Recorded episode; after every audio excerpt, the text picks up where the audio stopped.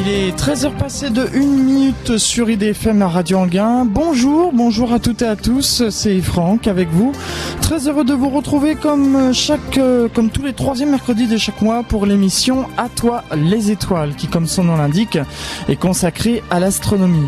Vous le savez, durant, durant tout l'été, c'est-à-dire la saison de l'été, du 21 juin au 23 septembre, eh bien, je me suis promené en dehors des studios d'IDFM pour vous faire visiter des lieux consacrés à l'astronomie. Ainsi, au mois de juin, vous avez pu découvrir le domicile de Camille Flammarion à Juvisy-sur-Orge et notamment euh, sa coupole qu'il a construit, euh, construite au-dessus de, sa maison dans le cadre des journées de Camille Flammarion. Vous avez pu, au mois de juillet, découvrir le département astronomie du Palais de la Découverte à Paris, bien sûr, et assister à une euh, représentation virtuelle au planétarium du Palais de la Découverte Au mois d'août, et eh bien normalement j'aurais dû rencontrer quelqu'un, mais malheureusement c'était les vacances, donc euh, soit les personnes n'étaient pas disponibles ou alors les lieux que je voulais faire visiter euh, eh bien étaient fermés. Donc vous avez eu la rediffusion d'une émission. Et pour aujourd'hui, eh bien euh, cette dernière émission à toi les étoiles de l'été 2006, eh bien je vous propose d'aller au musée de l'air et de l'espace qui se trouve au Bourget, non loin de, de Paris, dans le nord de Paris. C'est pas très loin dans les Bains justement. Et une personne euh, m'a reçu pour parler un peu du musée de l'air et de l'espace. Et cette personne va se présenter tout de suite. Je suis Pierre-François Mouriot. J'étais euh, jusqu'en 2004 euh, responsable de ce hall de l'espace et je continue à venir régulièrement au musée, un peu comme consultant espace. Sinon, je suis directeur d'une association qui s'occupe de sciences et techniques qui s'appelle Planète Science. Nous sommes ici dans le musée de l'air et de l'espace. Est-ce que vous pouvez nous raconter un peu succinctement l'histoire de ce musée? Alors, le musée de l'air et de l'espace est le plus vieux musée aéronautique euh, du monde, probablement. Il a été créé, au départ, c'était un conservatoire qui a été créé après la Deuxième Guerre mondiale, en 1918, par l'ingénieur Kako, qui s'était rendu compte que l'aviation, pendant la guerre, s'était énormément développée et qu'il y avait plein de nouveaux modèles qui étaient sortis. Et il s'est dit très rapidement que ça serait bien de les conserver et pas tout de suite de les présenter au public, mais au moins de les conserver. Bon, depuis, le musée s'est ouvert au public, a accueilli de nouvelles collections et s'est élargi et euh, parle aujourd'hui aussi d'espace. Il a eu plusieurs lieux d'implantation et depuis 1975, il s'est installé dans l'ancien aérogare du Bourget, qui est le premier euh, aéroport de Paris, qui a été construit en 1937 et qui a dû quitter euh, le Bourget en 1975 quand Orly a ouvert ses portes. Et en 1975, le musée qui était sur Paris euh, enfin sur Meudon euh, plus précisément à l'époque, euh, est venu s'installer ici. Et le dernier hall qui, a été construit en 1982, c'est le hall de l'espace qui a été rénové en, l'an 2000 et qu'on visite aujourd'hui. Oui, parce qu'il faut donc préciser que cette émission à toi les étoiles est une émission consacrée à l'astronomie, donc on va surtout rester sur le domaine de l'astronomie. Nous sommes donc ici, comme vous venez de dire, dans le hall. Il y a vraiment des choses magnifiques. On va faire une petite visite. Sans problème, si vous voulez me suivre.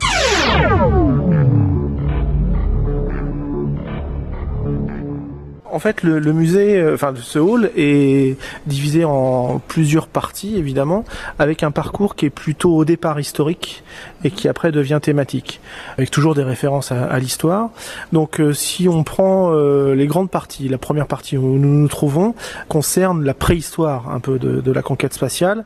Si on considère que, par exemple, le jour 1 de la conquête spatiale, c'est l'envoi d'un premier satellite, le 4 octobre 1957, avec le Sputnik 1, qui fêtera donc ses 5 50 ans euh, l'année prochaine en octobre. Donc la première partie est consacrée aux précurseurs, euh, ceux qui ont permis qu'un jour on puisse envoyer une fusée et mettre un satellite autour de, la Terre. Donc les premières fusées qui faisaient des, petits vols balistiques ou euh, en tout cas pas, au-delà de la stratosphère, les premiers moteurs, l'origine militaire de, la conquête spatiale, euh, avec notamment euh, les, V2 et le travail de Werner von Braun, qui après a pu travailler sur le programme lunaire américain. Les premières fusées françaises, les premières fusées sondes. Donc ça c'est la partie un petit peu historique. Et à partir du moment où on arrive à la première fusée française Diamant capable de mettre sur orbite un satellite national, a1 qui euh, a été surnommé euh, Astérix, on passe plus à euh, des parties thématiques avec bah, d'abord l'espace utile, donc les satellites de télécommunication, les satellites d'observation de la Terre, les satellites, les, lanceurs, pardon. On passe ensuite à l'homme dans l'espace avec les premières capsules jusqu'à la capsule de Jean-Luc Chrétien qui est une vraie capsule qu'on verra tout à l'heure, qui a été donné aux Français après le vol de Jean-Luc Chrétien avec les Soviétiques en 1982, qui a été donné au, musée en 1983 à l'occasion du salon du Bourget. Euh, à côté de cette capsule, on verra le, le scaphandre de Jean-Luc Chrétien. Après, il y a une plateforme qui est dédiée à l'homme sur la Lune en particulier, puisque c'est quand même une formidable aventure technique et humaine qui s'est réalisée entre les années 68 et 72. Et puis, on va terminer par l'astronomie spatiale, évidemment. Première partie, les précurseurs. Là, on est devant une, fusée, euh, euh, une toute petite fusée euh, rouge qui est. Ah, il semblerait qu'il y ait un problème technique. L'informatique c'est bien, mais parfois ça bug et évidemment ça n'arrive jamais au bon moment. Bon, eh bien, écoutez, ce n'est pas grave. On va passer une pause musicale, la pause qui était normalement prévue euh, plus tard que ça, mais là, quatre forces majeures, on va la passer tout de suite. Et puis, pendant ce temps-là, bah, je vais tâcher de régler ce problème. On écoute les A-Boys avec Mon Étoile. Suite de notre émission À toi les étoiles, donc euh, petit problème technique, problème informatique on pourrait dire, mais voilà, pendant la pause musicale qui était normalement prévue plus tard que ça, eh bien j'ai réussi à régler le problème. Donc souvenez-vous, Monsieur François Mouriot, Pierre-François Mouriot, pardon, nous faisait une petite introduction sur tout ce que nous allions voir euh, durant cette émission. Et là, nous partons sur la première partie consacrée aux précurseurs. Première partie, les précurseurs. Là, on est devant une, fusée, euh, euh, une toute petite fusée euh, rouge qui, est, qui, a, une importance à, nos yeux au musée puisque, sans être cocorico, c'est la première fusée française, la fusée EA-41. EA comme engin autopropulsé 1941. C'est l'ingénieur Jean-Jacques Barré qui a commencé à travailler dessus à partir de 1941 et qui finalement a pu la lancer en 1945, juste avant la libération. Il faut savoir que cette fusée a été construite euh, en secret, euh, en zone libre, et que les Allemands n'étaient pas au courant des, travaux de l'ingénieur Barré. Elle est importante parce que euh, à partir du moment où il y a eu cette technique, il y a plusieurs fusées EA-41 qui ont volé. Une fois que Jean-Jacques Barré a eu cette expérience, il a pu créer, après la guerre, le laboratoire de balistique et de recherche aérodynamique à Vernon, le LRBA, qui a pu donner lieu, lui, après, avec des moyens importants militaires, naissance aux premières fusées sondes et nous en avons ici euh, un exemplaire le plus connu, qui est la fusée euh, Véronique. Alors, les fusées Véronique, ce sont des fusées beaucoup plus puissantes hein, que la fusée EA-41, qui peuvent euh, emmener des, charges de quelques dizaines de kilos à des altitudes de quelques centaines de, kilomètres, 200 en, en moyenne.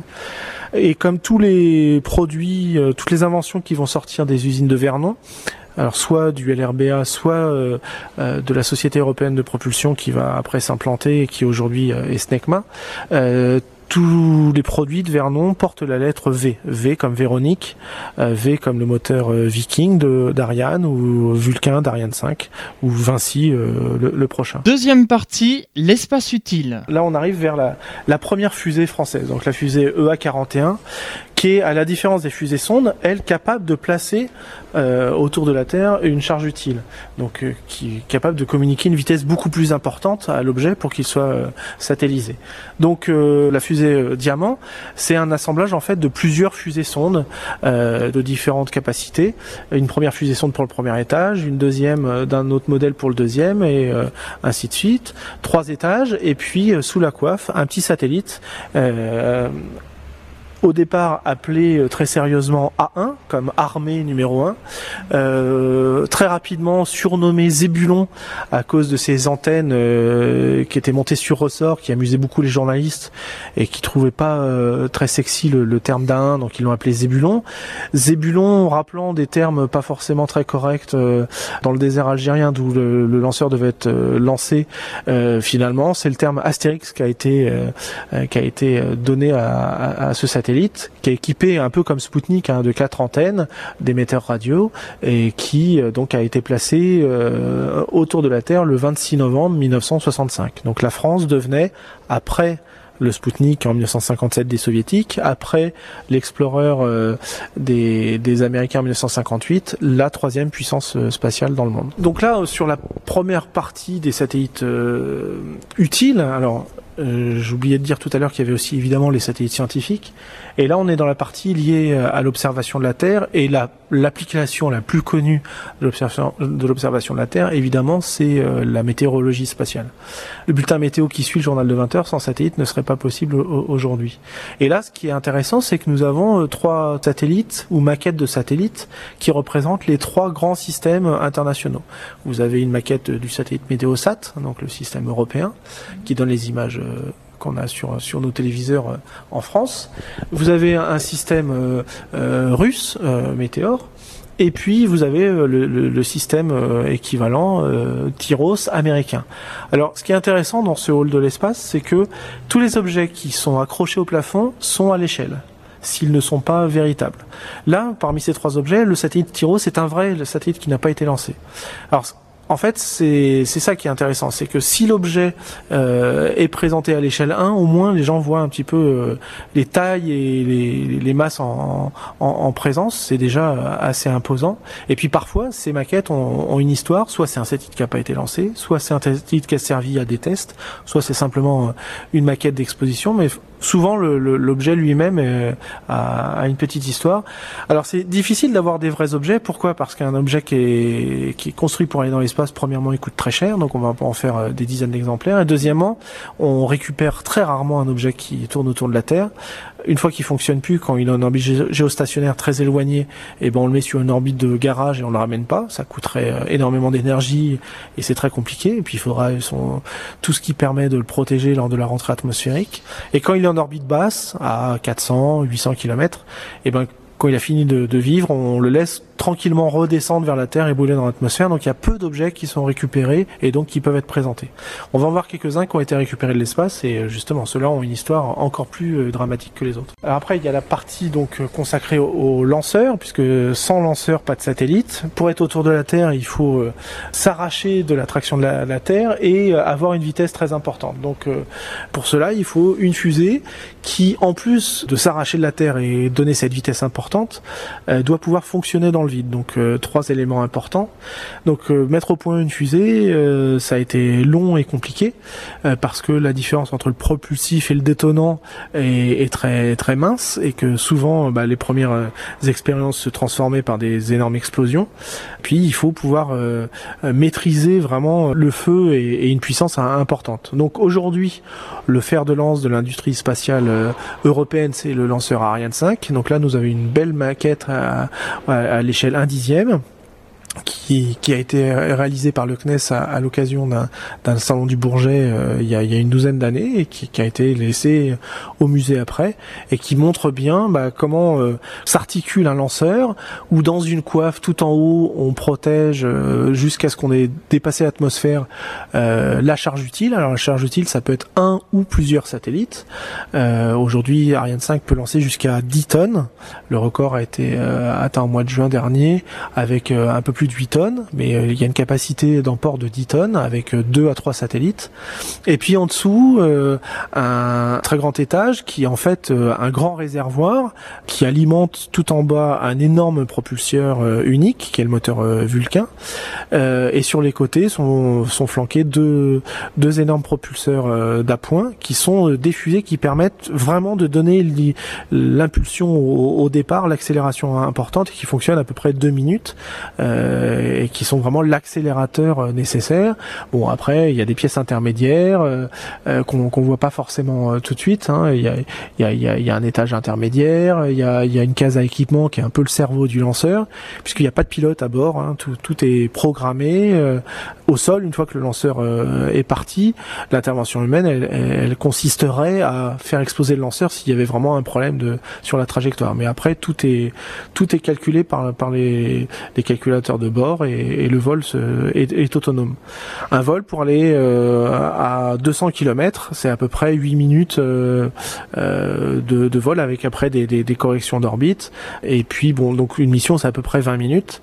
Et là, le, satellite est placé sur une orbite qu'on appelle de transfert, c'est-à-dire que il a été placé par le lanceur à 200 km. Un lanceur ne monte pas jusqu'à 36 000, mais lance, enfin donne l'impulsion et oriente le satellite vers vers un point à 36 000 et le satellite pendant plusieurs jours va tourner sur une orbite très allongée hein, où le point le plus bas vers la Terre est à 200 km, le plus haut est à 36 000 et une fois que tout est qu'on vérifie que l'orbite fonctionne bien, que tout va bien à bord, et ben, au bout de quelques jours, on circularise à 36 000 le satellite et on le place sur son orbite euh, euh, définitive.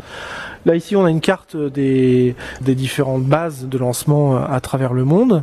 Euh, et donc c'est intéressant de, voir que on essaye, alors c'est pas toujours possible parce que les, les pays sont pas placés forcément toujours au bon endroit, mais on essaye de se rapprocher au maximum de l'équateur euh, pour profiter de l'effet de fronde euh, que, propose la Terre. Et la Terre tournant sur elle-même à l'équateur propose un, déplacement euh, important hein, de, de plus de 1000 km euh, à l'heure euh, donc un gain euh, euh, considérable. Vaut mieux avoir ces, ces 1000 km en moins à faire que de tirer depuis l'épaule où la vitesse est, nulle.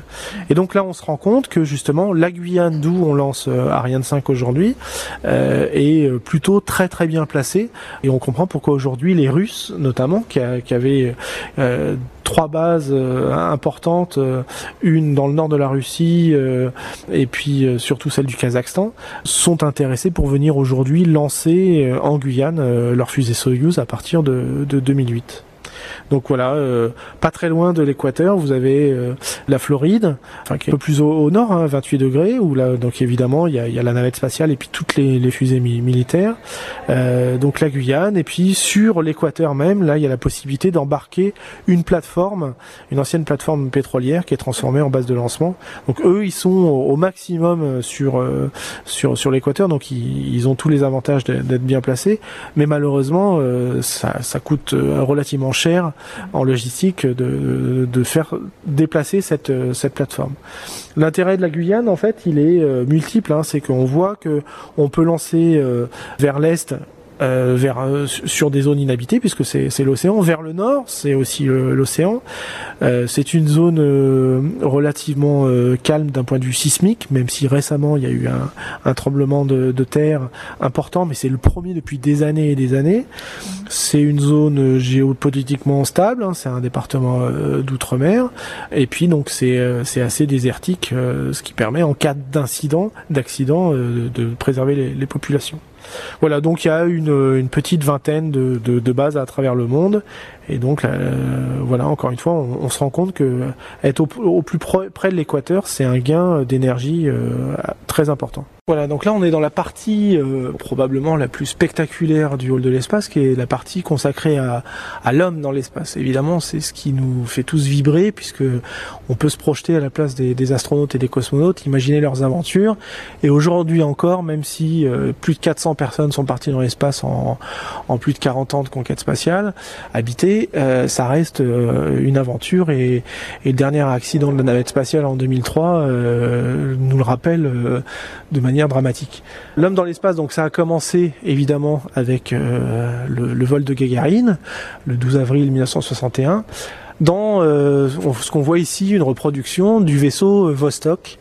Euh, donc là, la, partie cabine, enfin la partie module orbital du, du, Vostok, qui était donc en schématisant une grosse boule équipée d'un siège éjectable avec un cosmonaute sanglé à bord en, en combinaison, donc un petit peu à l'étroit.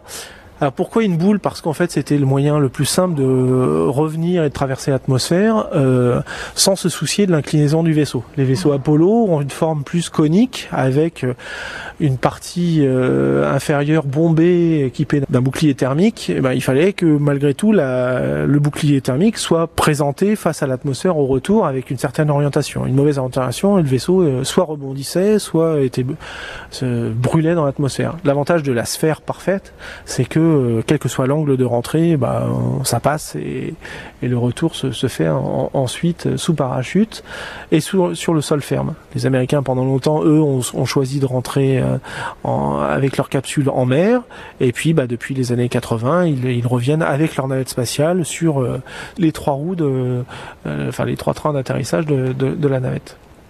Donc, Où ils atterrissent d'ailleurs tel un avion. Tel un planeur, oui. Tel un planeur qui n'a qu'une qu'une seule euh, tentative possible, hein, puisqu'il n'y a plus de moteur quand la navette revient. Donc elle est, euh, il faut euh, aller la poser et, et on se pose une fois, une fois qu'on est descendu, coûte que coûte, puisqu'il n'y a, a, plus possibilité de redécoller. Donc c'est vraiment plutôt tel un planeur. Et encore le planeur, on pourrait redonner un peu, pas les gaz, mais en tout cas le cabré pour qu'il reprenne un, vent ascendant. Là, c'est pas possible. Hein. C'est c'est plutôt, d'ailleurs, c'est son surnom, un fer à qui, tombe et bah, il faut attraper la piste et, s'y poser. Euh, elle a un autre surnom, la navette spatiale, on l'appelle aussi la dinde, qui est quand même le seul volatile qui ne sache pas voler. Justement, cette, euh, cette maquette que nous avons sous les yeux, est-ce que c'est une représentation ou est-ce que c'est une récupération? Alors là, c'est un cadeau de l'Académie des sciences euh, qui a fait beaucoup de, de maquettes pour les musées à travers le monde, hein, dans une, une, politique de propagande dans les années 60 et 70.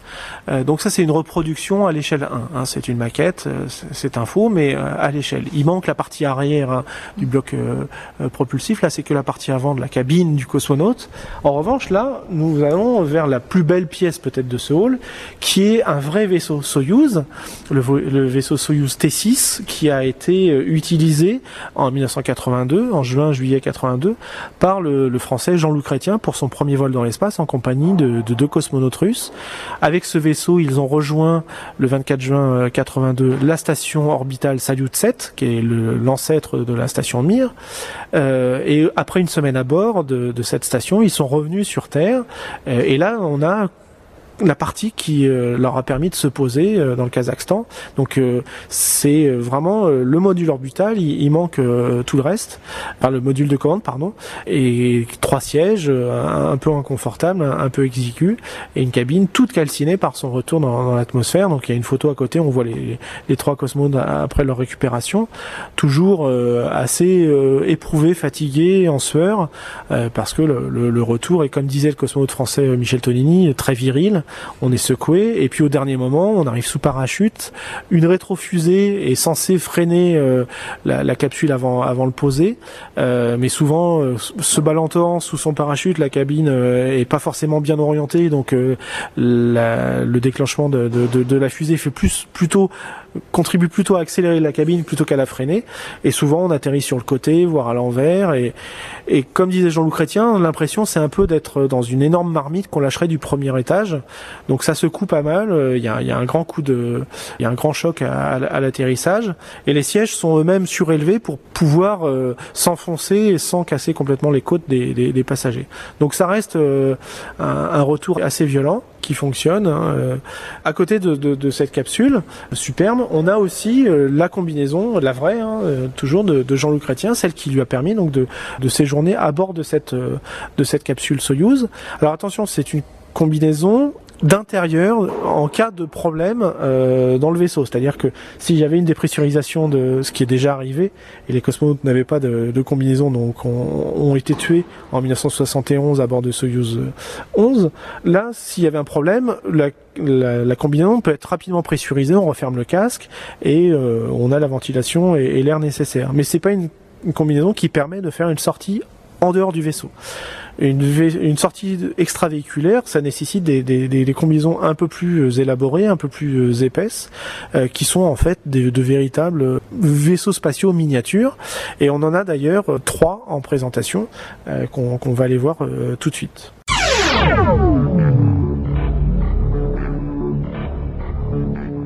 Donc on a deux euh, de sortie extravéhiculaire qu'on utilise soit euh, en sortant de la navette spatiale américaine, soit en sortant de la station Mir ou de la station spatiale internationale aujourd'hui. Et puis on a une, une troisième euh, combinaison qui est aussi de sortie, mais pour les marches sur la Lune, qu'on verra après. Donc là, côte à côte, vous avez donc un scaphandre américain de sortie blanc qui est aussi bien utilisable hein, depuis la navette que de, depuis la station internationale et puis à côté, vous avez un, peu plus euh, sombre, hein, de couleur crème, son homologue euh, russe qui s'appelle euh, Orlan. Donc bon, grosso modo, hein, les, les, enfin, en tout cas, la fonction de ces scaphandres est la même, hein, permettre à un cosmonaute ou un astronaute de sortir dans le vide de l'espace et pouvoir travailler sans risque pour pour lui à l'extérieur pendant 6 à 8 heures.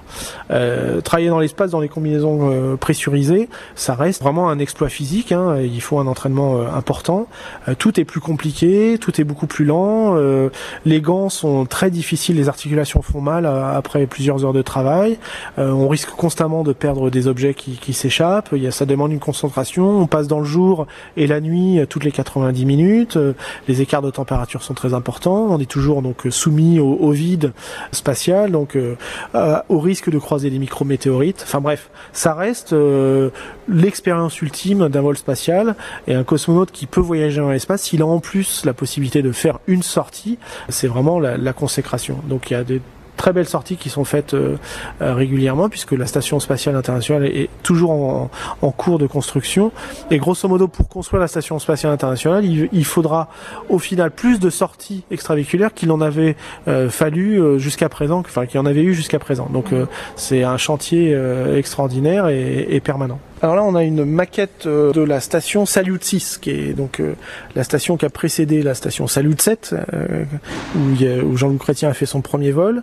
Donc les, soviétiques, à partir de 1971, ont, mis en place un certain nombre de, stations qui s'appelaient Salyut. Les Américains avaient mis en place, à partir de 1973, leur, station Skylab. Donc des stations Salyut, il y en a eu 7, avec des succès plus ou moins véritables. Hein. Il y a eu quelques stations qui ont à peine été mises en orbite, qui ont été aussitôt perdues. À partir de Salut 6, les, cosmonautes ont commencé à, apprendre à vivre dans l'espace euh, sur des vols longue durée, de plusieurs mois, plusieurs euh, dizaines de mois, euh, le record étant un an et demi à bord de la, station Mir. Alors qu'est-ce que c'est en fait une station orbitale? En caricaturant, c'est assez simple.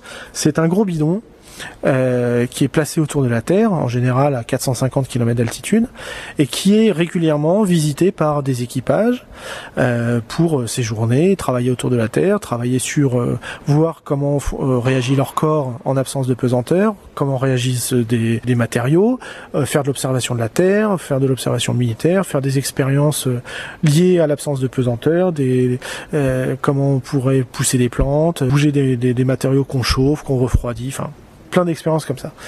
À partir de Salut 6, ce, bidon qui est euh, autour de la Terre et qu'on rejoint avec un vaisseau Soyuz, euh, avec un, port d'attache, euh, on va multiplier les ports d'attache. On va en mettre un à l'avant, un à l'arrière. Et ça va permettre, pendant qu'un vaisseau est amarré sur le port avant, qu'à l'arrière arrivent des vaisseaux de ravitaillement, qu'on appelle les vaisseaux Progress. Et à partir du moment où un, équipage est sur place et peut être ravitaillé régulièrement, et ben sa durée, la durée de son séjour peut être évidemment augmentée et on peut commencer à, à mettre en place ces, ces, séjours de longue durée et battre des records régulièrement.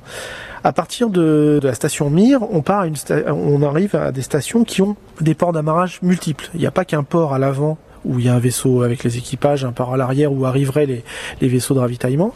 Il y a euh, plusieurs ports et des ports d'amarrage multiples, ce qui permet de rajouter d'autres éléments de station, donc d'avoir un vrai mécano et d'avoir une maison de l'espace qui grandit. On rajoute plusieurs stations les unes aux autres, plusieurs bidons, ce qui permet d'avoir plusieurs vaisseaux à la fois, donc euh, des équipages qui se relayent, qui se vivent ensemble, euh, qui se croisent, une navette spatiale qui vient qui vient apporter du matériel et un nouvel équipage, et puis plusieurs vaisseaux euh, de, ravitaillement. Donc la station Mir, c'est plusieurs stations Salyut euh, ensemble, et c'est le début du mécano, et c'est l'ancêtre de la station spatiale internationale.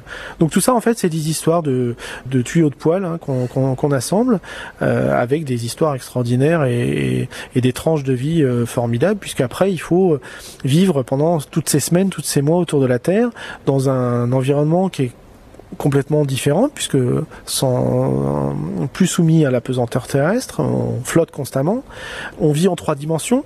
C'est intéressant de voir que les cosmonautes qui s'entraînent dans le module de base à la Cité des Étoiles près de Moscou ont l'impression que c'est tout petit. Puis quand ils arrivent à bord, euh, bah, ils se rendent compte que finalement on peut aller au plafond, euh, on peut travailler, on peut dormir dans tous les sens, euh, et qu'on on réfléchit plus en deux mais trois dimensions, on réfléchit en volume, et que là la station prend toute son, son importance.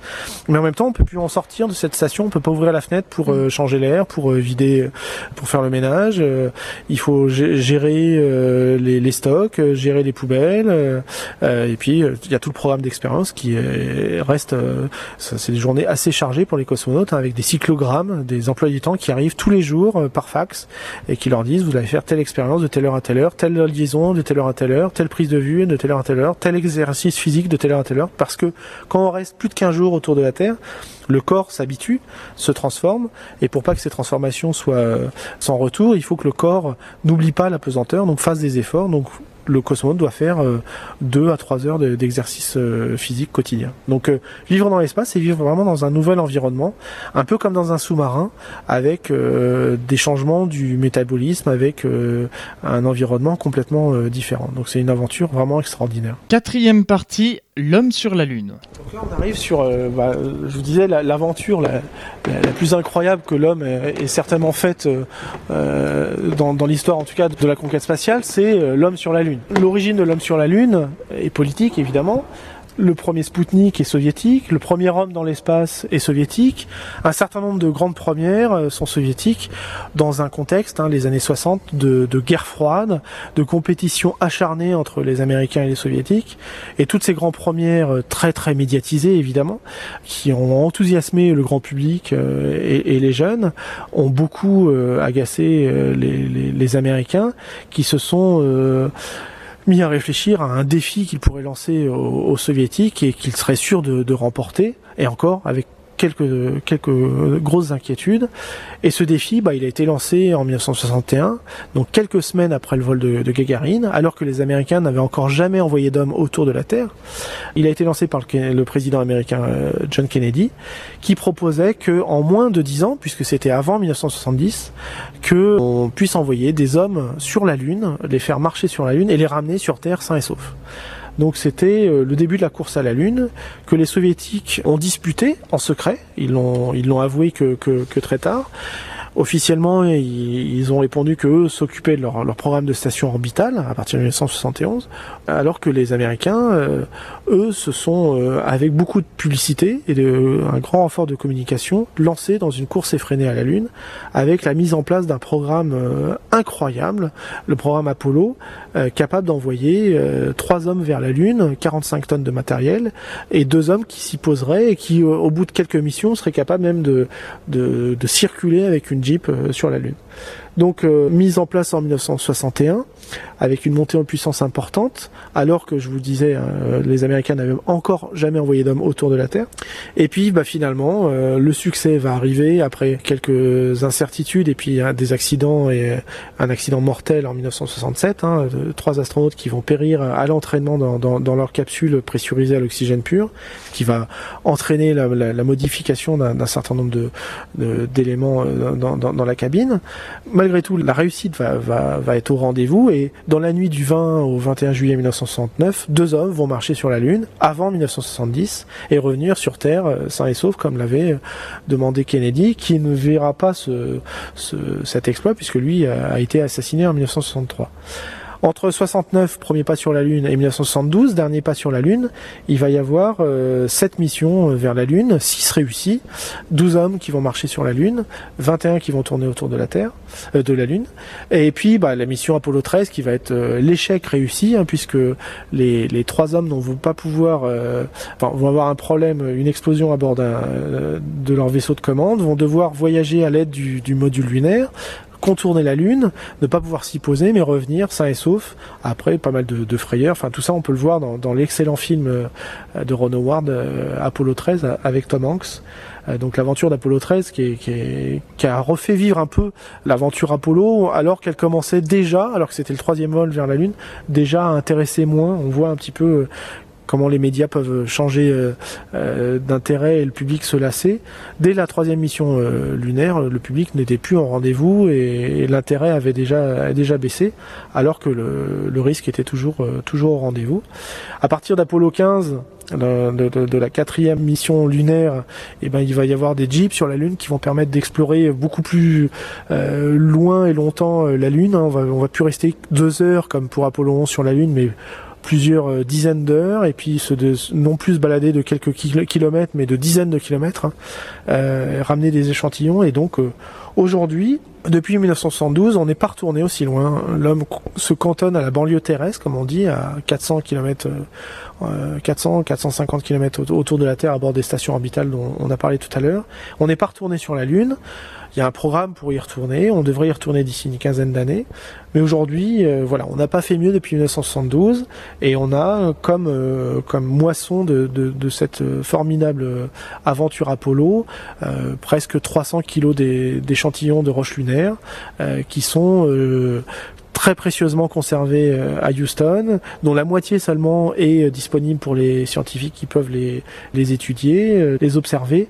L'autre moitié est gardée dans un coffre-fort en, se disant peut-être que les techniques de, de, géologie vont être révolutionnées un jour et donc on va pas tout de suite tout casser, tout est tout, tout analyser. Mais déjà avec 150 kilos, il y a, y a à faire. Et la grande conclusion, s'il si devait y en avoir qu'une de la, du programme Apollo, de, la conquête de la Lune, c'est que grâce à l'étude de ces, échantillons, grâce à, l'exploration des, astronautes sur le sol lunaire, on a pu vraiment confirmer euh, le scénario de formation de la Lune comme étant un morceau de la Terre arraché euh, après une, une collision avec un énorme astéroïde. Donc euh, l'homme sur la Lune a son, importance scientifique. Alors évidemment, on aurait pu envoyer que des robots. Euh, les soviétiques l'ont fait, ont envoyé des sondes qui ont été capables de ramener des cartouches enfin des petites cartouches euh, d'échantillons 300 kg c'est un petit peu plus euh, notable. Et puis bah, un astronaute euh, même s'il n'est pas géologue mais qu'il est guidé depuis la Terre par une caméra et par un géologue au centre de contrôle entre un caillou lambda gris et un autre bah, il peut faire un choix il peut discuter alors qu'un robot est un petit peu plus binaire. Et puis la dernière mission lunaire Apollo 17 a permis à un vrai géologue de marcher sur la Lune Harrison Schmitt qui a pu regarder sur sur, place des, échantillons qu'il n'aurait pas pu ramener, hein, des, pierres de plusieurs tonnes, découvrir des poussières un peu orange très intéressantes, euh, faire des observations in situ que le robot a plus de mal à, faire. Donc euh, homme ou robot, le, débat est vieux comme la conquête spatiale. Euh, c'est un, complément qui est, qui est, important. Il faut pas choisir l'un à la place de l'autre. sans robot, on n'arriverait pas à faire des choses qu'on fait avec l'homme et vice versa. Le robot, à mon avis, doit être plus un, éclaireur envoyé avant, avant l'homme, comme on le fait aujourd'hui sur Mars, mais euh, J'espère bien que l'homme sur la Lune sera le précurseur de l'homme sur Mars.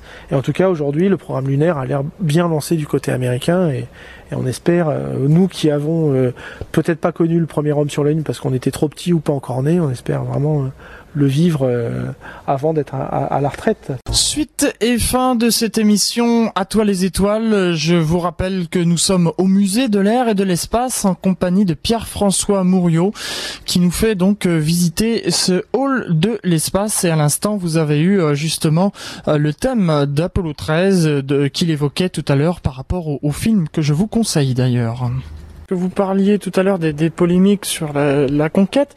Il est passé euh, récemment sur une chaîne câblée qui s'appelle 13e rue, pour ne pas la citer, euh, un reportage qui s'appelait L'imposture de la Lune, où euh, on voyait dans ce document de 40 minutes des scientifiques qui démontraient par A plus B que l'homme n'aurait pas été sur la Lune, mais qu'en fait tout était un gigantesque canular tourné en studio. Quel est votre avis sur, sur cela? Bah, moi, je suis assez révolté par ce genre de documentaires qui sont euh, eux-mêmes des canulars et la démonstration A plus B égale C, le, C est complètement euh, délirant. Euh, non, non, c'est facile de dire que ça n'a pas eu lieu, de, de, de, faire des analyses sur les ombres, sur bon, euh, il y a, je, je l'ai pas vu celui de, de 13e rue. En tout cas, ça s'appelle le Moonhawks. Euh, il y, a, y, a, y, a, des gens qui, qui, font de la désinformation. Il y a aussi des négationnistes hein, qui disent qu'il n'y a pas eu de, concentration. Aujourd'hui, euh, les soviétiques qui étaient quand même dans la guerre froide, dans la course à la lune, ont salué, continuent à saluer les Russes l'exploit américain. on a ces roches lunaires, on, a ces astronautes qui ont marché, on, a ces, ces, ces, ces images télévisées. Il y a des gens qui, s'amusent à, dire que c'est faux, mais bon, euh, voilà, pour, moi, ça, n'est qu'un jeu, pas forcément euh, très grave d'ailleurs, hein, si, ça les, amuse. Moi, ce qui m'a plus gêné, c'est quand sur Arte, il y a eu une émission euh, qui s'est amusée à inventer une histoire sur improbable, enfin sur effectivement ces, missions qui seraient fausses et qui auraient été tournées par Kubrick et compagnie. La démonstration du réalisateur, c'était de, de, dire aux gens, vous voyez, on peut vous dire n'importe quoi et on va prendre quelque chose qui est vrai et je vais vous prouver que c'est pas vrai. Sauf que il n'y avait pas la clé, il y avait pas, les gens n'avaient pas forcément l'explication que le reportage qu'on allait leur montrer était un faux reportage. Et en prenant en plus un thème qui lui-même peut être temps en temps sujet à polémique parce que c'est vrai qu'aujourd'hui comme on n'est plus capable d'aller sur la lune du jour au lendemain on peut se mettre à douter comment finalement on a été capable de le faire avec des ordinateurs qui étaient moins puissants qu'un téléphone portable. Ça paraît complètement fou complètement dépassé euh, lointain Là, le réalisateur n'a jamais montré vraiment. C'était sur le site internet d'Arte. Euh, il n'y avait pas les, les, billes pour que les gens se rendent compte que c'était euh, le reportage qui prouvait que c'était une imposture était lui-même une imposture. Donc ça, c'est plus gênant. Après, qu'il y a des gens qui disent euh, que ça, ça n'est jamais fait. Bah voilà. Libre à eux de penser ça. C'est un peu dommage qu'ils qu tombent dans, ce panneau. Euh, et puis il vaut mieux qu'ils croisent pas euh, Buzz Aldrin parce que ça se termine par un coup de poing dans la figure. Quoi. Bon, c'est pas des arguments. Aujourd'hui, il y a plus de preuves que l'homme est allé sur la Lune que de preuves. Enfin, pour moi, il n'y avait même pas de doute. Roger Maurice Bonnet, euh, astrophysicien de renommée, disait qu'on on devrait pointer le satellite Hubble vers la Lune de manière à montrer les restes justement de dip lunaire et tout ça. C'est techniquement possible, mais euh, en fait le temps d'utilisation euh, de Hubble est trop important pour euh, pointer Hubble sur la Lune et montrer ce qu'il en reste. Oui, effectivement, Hubble est un outil euh, très très sollicité par la, euh, communauté euh, scientifique internationale, aussi bien les Américains que les Européens, qui sont les artisans d'une des caméras les plus puissantes de Hubble. Hubble travaille jour et nuit, puisque pour lui il n'y a pas de différence, et il a une liste d'attente pour faire des, images pour les scientifiques qui est, qui, est, certainement plus longue que ce qu'il sera capable de faire. Il y a certaines vues où il est obligé de poser pendant des dizaines et des dizaines d'heures les, gens trouveraient euh, dispensieux euh, de lui demander de se tourner vers la Lune pour voir des vestiges de la conquête lunaire. Alors après, euh, ce qui se fera peut-être quand les hommes retourneront sur la Lune, euh, c'est ce qui s'est fait quand les hommes sont déjà allés sur la Lune en 1970, 1969 euh, pardon, pour la mission Apollo 12. Alan Bean s'est posé avec Peter Conrad pas très loin d'une sonde automatique surveilleur et ils sont allés la voir. D'ailleurs, ils ont ramené un élément de surveilleur et constaté qu'il y avait à bord une bactérie qui avait résisté au nettoyage avant de partir de, de, la sonde et euh, résister plusieurs années sur la Lune. Donc, faut voir que la bactérie était quand même très très très tenace. Alors peut-être que quand on retournera sur la Lune, on se posera pas très loin euh, du, site d'atterrissage d'une des six missions et qu'on ramènera un élément, euh, voilà, avec des images encore plus extraordinaires, puisque à l'époque c'était des, caméras 16 mm noir et blanc avec des, images envoyées par la Terre avec des, des antennes grand gain, mais qui à l'époque n'avaient rien à voir avec ce qu'on est capable de faire aujourd'hui. Euh, donc effectivement, les images sont pas très bonne qualité, donc on peut dire que quelqu'un d'autre les a faites. Effectivement, euh, euh, il y a des photos où les ombres sont un, peu surprenantes, mais il faut voir aussi les, conditions des, des, d'éclairement sur la Lune qui n'ont rien à voir avec la diffraction de la lumière sur, sur la Terre. Bon, moi, je suis pas spécialiste en, photographie et je, je suis pas interloqué par, par les photos. Je, je trouve plutôt qu'elles sont superbes. On peut toujours critiquer. Je renverrai vers un autre film euh, qui s'appelle Capricorn One qui raconte comment euh, les Américains euh, sont obligés de faire semblant d'aller sur Mars pour pas prendre le risque que la mission se passe, se passe, mal. Bon bah voilà, ça fait partie des un peu des fantasmes du complot. On nous cache tout, on nous dit rien. Bon. Bah, Enfin, pour moi, c'est sans importance, mais c'est plus révoltant quand euh, c'est des gens importants qui, qui, tombent dans le panneau ou que euh, une grande chaîne de télévision euh, surfe sur sur ce doute et n'explique pas euh, n'explique pas le, la raison de, du reportage ou de, de, cet angle de vue. Mais sinon. Enfin, pour moi, il n'y a, a, aucun doute là-dessus. on continue notre visite.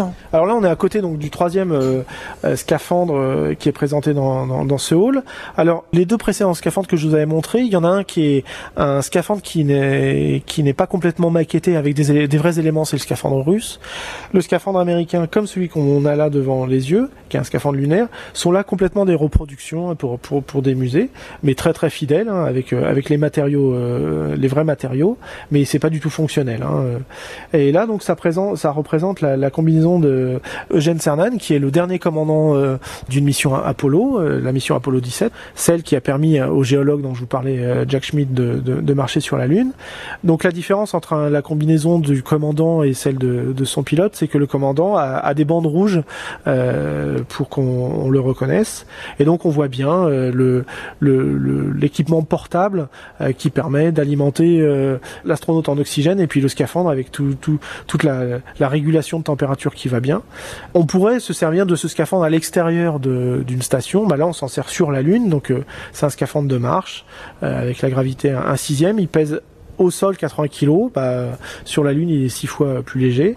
Et puis bah, on voit donc euh, les poches euh, sur les jambes pour permettre de, de, mettre des outils, de collecter quelques échantillons, et puis un, certain nombre d'équipements qui, qui, permettent la, survie de l'astronaute. Et puis la, visière dorée, euh, puisqu'il n'y a pas d'atmosphère sur la Lune qui filtre la lumière du Soleil, donc il est vraiment indispensable, sous peine d'être aveuglé, de, baisser cette visière, ces lunettes de soleil géantes. Et il y a très peu d'images. Il y a une image de Jack Smith, on voit qu'il soulève sa visière pour mieux regarder un échantillon. On voit son visage, mais souvent euh, le visage est absent. Et d'ailleurs, sur le reflet du casque, on peut voir l'astronaute en général qui fait la photo. Et la photo d'Armstrong sur la Lune euh, existe, alors que c'est pas lui qui avait l'appareil, mais on voit Armstrong se reflétant dans le, euh, scaphandre de, Buzz Aldrin en 1969. Et donc c'est un peu l'arroseur arrosé. Grâce à la visière, on, peut voir le premier homme sur la Lune était donc le commandant avec l'appareil photo et qui ne s'est pas pris en, photo. À côté de ce scaphandre, vous avez une maquette échelle 1 du premier euh, rover lunaire euh, envoyé dans les années 70 par, par les soviétiques qui disait qu'il n'était pas intéressé par la conquête de la Lune habitée, mais qui ne se désintéressait pas de la conquête de la Lune automatique avec les premières sondes euh, qui sont allées derrière la Lune dès 1959, faire des photos de la face cachée de la Lune, qui se sont crachées les premières sur la Lune, qui ont ramené les premiers euh, échantillons de manière automatique. Et il y a deux jeeps, euh, deux, deux rovers euh, automatiques qui s'appelaient les Lunar Rod, qui ont été envoyés, qui ont été capables pendant plusieurs semaines de faire plusieurs centaines de, mètres, voire de kilomètres d'exploration, d'observation des, d'échantillons et de transmission de ces données vers la Terre. Voilà, bah, ça ressemble à une, baignoire à, huit roues. C'est, rustique, mais, mais ça fonctionne, ça passe, ça passe sur le sol accidenté de la Lune, euh, avec des expériences notamment euh, françaises euh, qui avaient été développées à l'époque en collaboration, puisque les Français, dès, dès le départ, se sont associés d'un côté avec les Soviétiques sur des expériences spatiales et de l'autre côté avec les Américains pour acquérir un, savoir-faire qui leur a permis, on l'a vu, d'avoir leur propre lanceur et de développer un certain nombre d'expériences dans, dans l'espace et de aujourd'hui toujours avoir cette troisième place dans, dans le rang des conquérants de l'espace et d'être le moteur, l'un des moteurs principaux de, l'Europe spatiale. Cinquième partie, l'astronomie spatiale. Alors là, c'est plutôt euh, la fin de, la visite. On termine sur, sur la passerelle consacrée à, l'astronomie spatiale, mhm. qui est plus euh, une passerelle d'évocation avec euh, un mur d'images qui présente quelques-uns des plus beaux clichés de Hubble, si s'il si, est possible de, faire une sélection, avec euh, donc des vues aussi bien euh, rapprochées de planétologie, avec euh, avec Mars, avec Jupiter, puis des vues plus plus lointaines de galaxies, des nébuleuses. Et puis quand je vous disais les, pauses extrêmement longues, hein, le, le, Hubble Deep Field et Ultra Deep Field qui permet donc de poser très longtemps et de regarder des dizaines et des dizaines, voire des centaines de, de galaxies et de regarder de plus en plus euh, loin dans, dans, le cosmos et, dans le passé. Donc cette évocation euh, très très très colorée avec des images rétroéclairées.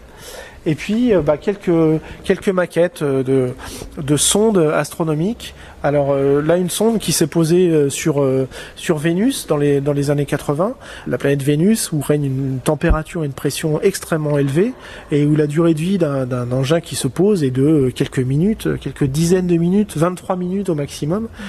donc le temps de se poser, d'envoyer des, des, informations sur la pression, la température, la luminosité et puis bah, fondre à cause des 480 degrés et la pression incroyable qui règne. Une petite maquette de la, sonde Voyager qui est, vraiment, quand je parlais de tout à l'heure d'éclaireur, qui est vraiment l'objet avec Pionnier qu'on a envoyé le plus loin. Alors là, c'est des voyages de dizaines et des dizaines d'années, avec un grand tour. Hein, les sondes Voyager ont, permis d'aller jusqu'à Jupiter, Uranus, Neptune, faire des, des formidables relevés et prises de vue, et puis aujourd'hui continuer au-delà du système solaire leur trajet, continuant à envoyer euh, des, signaux qu'on capte de temps en temps, qu'on écoute, euh, croisant de temps en temps des, petits bouts d'astéroïdes. Euh, voilà, donc des, formidables aventures qui nous permettent de nous projeter très loin dans, l'univers, alors de manière automatique. Hein. On arrive au terme de cette émission et la tradition, c'est que les invités bah, concluent l'émission. Donc le mot de la fin. En fait, j'aurais deux, deux, mots de la fin. Le premier, c'est évidemment encourager les gens à venir voir ce hall de l'espace près de Paris, assez unique en, son genre. Il y a plus de 80 objets qui sont qui sont présentés, mais il n'y a pas que le hall de l'espace. Il y a aussi euh, tous les halls consacrés à l'aviation. Sur la, Première Guerre mondiale, hein, les, premiers avions, il n'y a pas l'équivalent euh, dans le monde euh, de, de rassemblement d'avions d'avant 1920. Il y a après les prototypes des années 50 avec les premiers avions à réaction.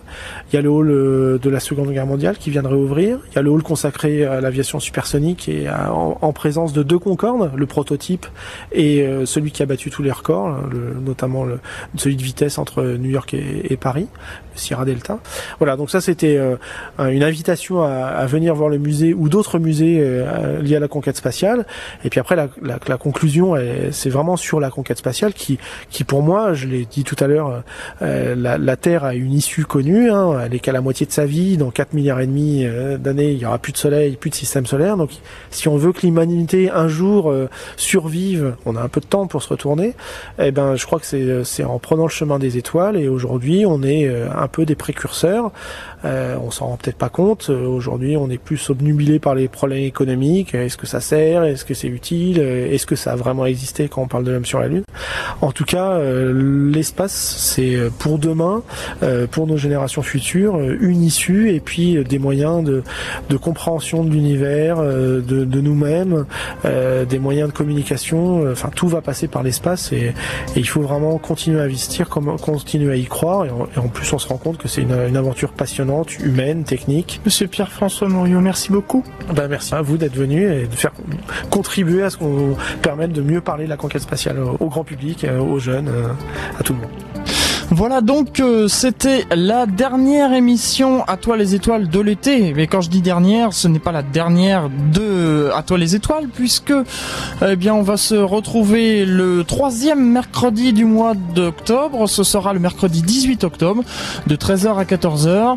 Les balades estivales sont désormais terminées donc à partir du mois prochain, eh bien désormais euh, comme euh, avant l'été et c'est les invités qui viendront dans les studios ou qui s'exprimeront par téléphone. Voilà, je voulais remercier beaucoup euh, Monsieur Pierre-François Mouriot euh, pour euh, son accueil et puis le Musée de l'air et de l'espace pour m'avoir permis de faire cette émission. Vous allez maintenant retrouver la suite des, du programme d'IDFM Radio Anguin. Je suis désolé pour ces petits soucis informatiques qui est arrivé tout à l'heure en, début d'émission, mais voilà, hein. l'informatique c'est bien quand ça marche. Voilà, sur ce, donc bonne journée à toutes et à tous, profitez du soleil, écoutez IDFM et rendez-vous au mercredi 18 octobre 2006 de 13h à 14h. Je n'ai pas encore le thème, mais je peux vous dire que dans les thèmes prochains, ah oui, je voulais quand même faire une petite précision rapidement avant le top horaire. C'est vrai qu'on m'avait dit euh, il y a eu de l'actualité euh, au niveau de l'astronomie euh, de cet été, notamment Pluton qui n'est plus une planète. Il y a eu aussi Spartan qui, qui s'est craché sur la Lune. On n'en a pas parlé bah, parce que justement euh, durant tout cet été je sortais à l'extérieur donc c'était pas des émissions en direct donc c'était pas facile d'en parler. Mais justement je pense que pour le mois d'octobre on va parler euh, de tout ce qui s'est passé euh, dernièrement en matière d'astronomie. Et puis aussi ça se profile à l'horizon une émission sur la pollution nocturne. Vous savez la, la pollution lumineuse nocturne on en avait déjà fait une il y a de cela un an mais il y a eu du nouveau donc on en reparlera très bientôt. Voilà sur ce bon après-midi à l'écoute d'IDFM et à rendez-vous le 18 octobre.